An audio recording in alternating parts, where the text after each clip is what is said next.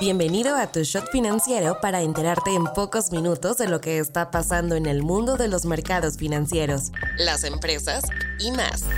Nos encuentras todas las mañanas de lunes a viernes en tu plataforma de streaming favorita. Esto es Tu Shot Financiero, un podcast de Business Drive, traído a ti por Inventa. Hoy es jueves 16 de noviembre y estas son las noticias del día.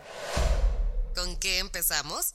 El fideicomiso Inmobiliaria Fibra Next planea recaudar hasta 16.500 millones de pesos, unos 864 millones de dólares en una oferta pública inicial que tendría fecha para el próximo 28 de noviembre en la Bolsa Mexicana de Valores.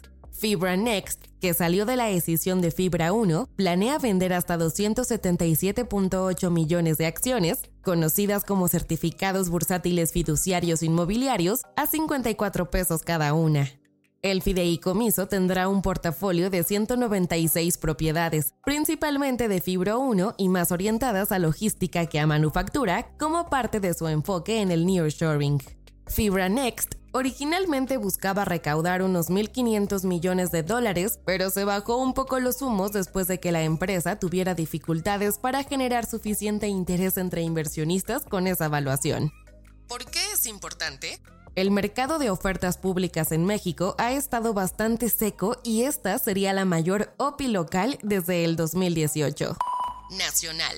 La Comisión Federal de Electricidad confirmó dos contratos con Starlink, la empresa de Internet satelital de SpaceX, que se usarían para complementar el plan del gobierno de Internet para todos.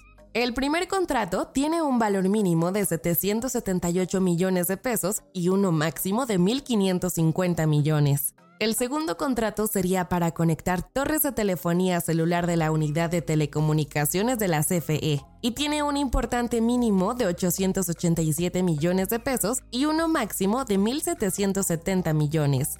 Con este acuerdo, México ha firmado contratos de Internet gratis con nueve empresas diferentes, de acuerdo a Carlos Emiliano Calderón, coordinador de Estrategia Digital Nacional. Pero, ¿qué es Internet para todos? Es un proyecto de Internet nacional que busca llevar conectividad a localidades con pobre acceso. Según Calderón, 119 millones de personas, alrededor del 94.5% de la población del país, ya vive en un lugar con cobertura. El plan de la CFE es que para 2024 llegue al 99% de personas. No te vayas sin saber estas. La entidad financiera Crédito Real fue declarada en concurso mercantil este martes para evitar el cese de sus operaciones.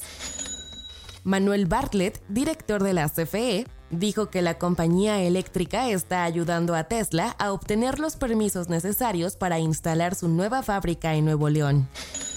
La Cámara de Diputados avaló la reforma a ley del mercado de valores que simplifica trámites para listarse en la bolsa.